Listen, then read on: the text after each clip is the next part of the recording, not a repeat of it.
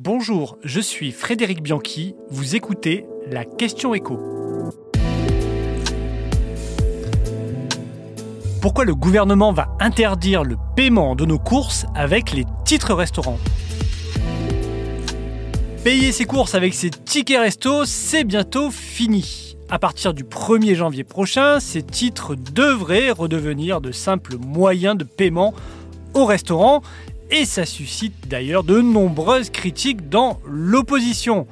On peut même parler de polémique ticket resto depuis 24 heures. Marine Le Pen a parlé sur Twitter d'une mesure socialement dramatique, d'une indifférence à la souffrance inacceptable de la part du gouvernement. D'autres élus, comme le député socialiste Arthur Delaporte, ont ironisé sur le fait qu'on ne pourrait plus acheter que des pâtes préparées baignant dans l'huile pour 7 euros et non plus des sachets de pâtes à 1,20€. Alors il est vrai qu'on ne pourra plus qu'acheter des produits directement consommables à partir du 1er janvier 2024, comme des salades, des sandwichs ou des boissons, et non plus des pâtes, des œufs, de la farine ou de l'huile, comme c'est souvent le cas aujourd'hui.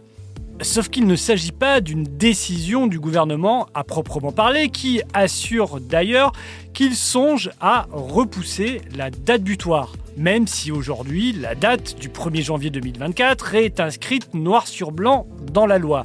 Il faut rappeler en fait que c'est un retour à l'essence même du titre restaurant. C'est la loi pouvoir d'achat de l'été 2022 qui avait permis cette dérogation actuelle. Une double dérogation en fait. D'abord en augmentant le plafond de paiement qui est passé de 19 à 25 euros par jour.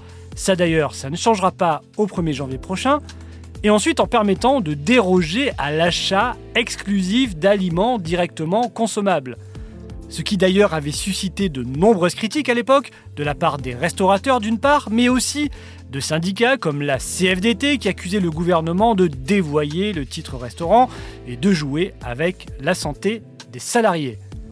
Mais finalement, on peut se poser la question, pourquoi le gouvernement a son mot à dire dans l'utilisation de nos titres restaurants? Eh bien, c'est parce que c'est la collectivité qui finance en partie ce dispositif. Chaque année, les entreprises versent 7 milliards et demi d'euros aux 5 millions de salariés bénéficiaires et elles bénéficient pour ça de 1,5 milliard d'euros d'exonération fiscale et sociale. C'est d'ailleurs pour ça qu'elles le font. Le but du titre restaurant n'est pas tant de donner de l'argent en plus aux salariés sans payer d'impôts dessus, c'est de leur offrir des facilités pour déjeuner le midi sur leur lieu de travail.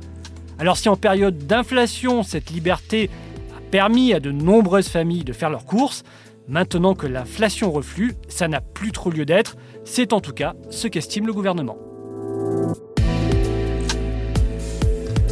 Vous venez d'écouter la question écho le podcast quotidien pour répondre à toutes les questions que vous vous posez sur l'actualité économique. Abonnez-vous sur votre plateforme préférée pour ne rien manquer et pourquoi pas nous laisser une note ou un commentaire.